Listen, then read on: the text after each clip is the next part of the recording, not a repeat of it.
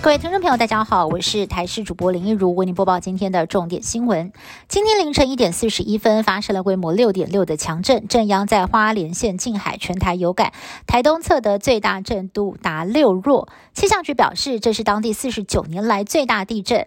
专家分析，地震的成因是板块挤压所造成，还有一个特殊现象。光是凌晨一点四十一分到四十三分，短短三分钟之内，地震发生的位置跟深度就可演绎海岸山脉的造山运动。而华东地区大大小小的余震，至今已经超过了一百五十起，未来几天也要留意，不排除还会有规模五到六的余震发生。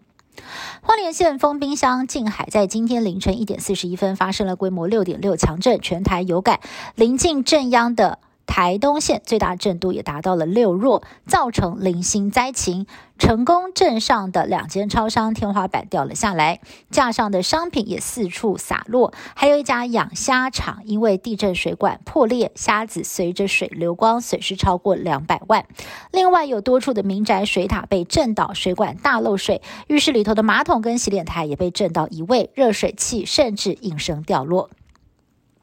这次地震全台有感，而且在地震发生的前十几秒钟，十九个县市的民众都有收到国家级警报，让不少的民众大赞这次的警报真的是很准。气象局地震测报中心也表示，这次地震大约有十五秒钟的预警时间。最近在预警作业上不敢说非常满意，但至少差强人意。而在花莲县玉里，还有一间设计公司在地震发生前几秒，有很多只猫咪就突然奔逃到店外，接着才发生大地震。有网友惊呼：“猫咪跑得比地震还要快！”智慧城市论坛开幕前一天才传出了。出席的贝里斯市长身边有一名工作人员筛检阳性确诊，事隔一天再传两例，分别是波兰还有巴拉圭籍团员。而个案在昨天还出席了开幕式，当时台北市长柯文哲、桃园市长郑文灿、经济部长王美花全部都在场，幸好快筛的结果都是阴性。指挥中心已经要求剩下二十七名外宾还有八名随行秘书居家隔离，出席的人员也必须要自主健康管理或者是检测。基辅守卫战再传捷报，乌军声称从俄军的手中夺回了基辅西部城镇马卡里夫，并且重新的挂起乌克兰国旗，领军心大振。另外，在基辅东北部，两军持续交火，一支近距离的激战影片曝光，可见乌军利用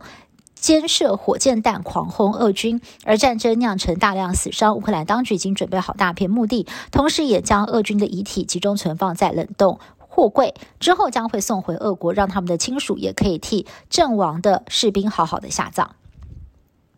乌克兰身为世界重要粮仓，遭遇战火，即将届满一个月了。除了导致当地民众流离失所，也影响到了粮食价格和未来的出口。乌国总统泽伦斯基警告，接下来可能会爆发一场粮食危机，影响的不只是欧洲，还会扩及全球。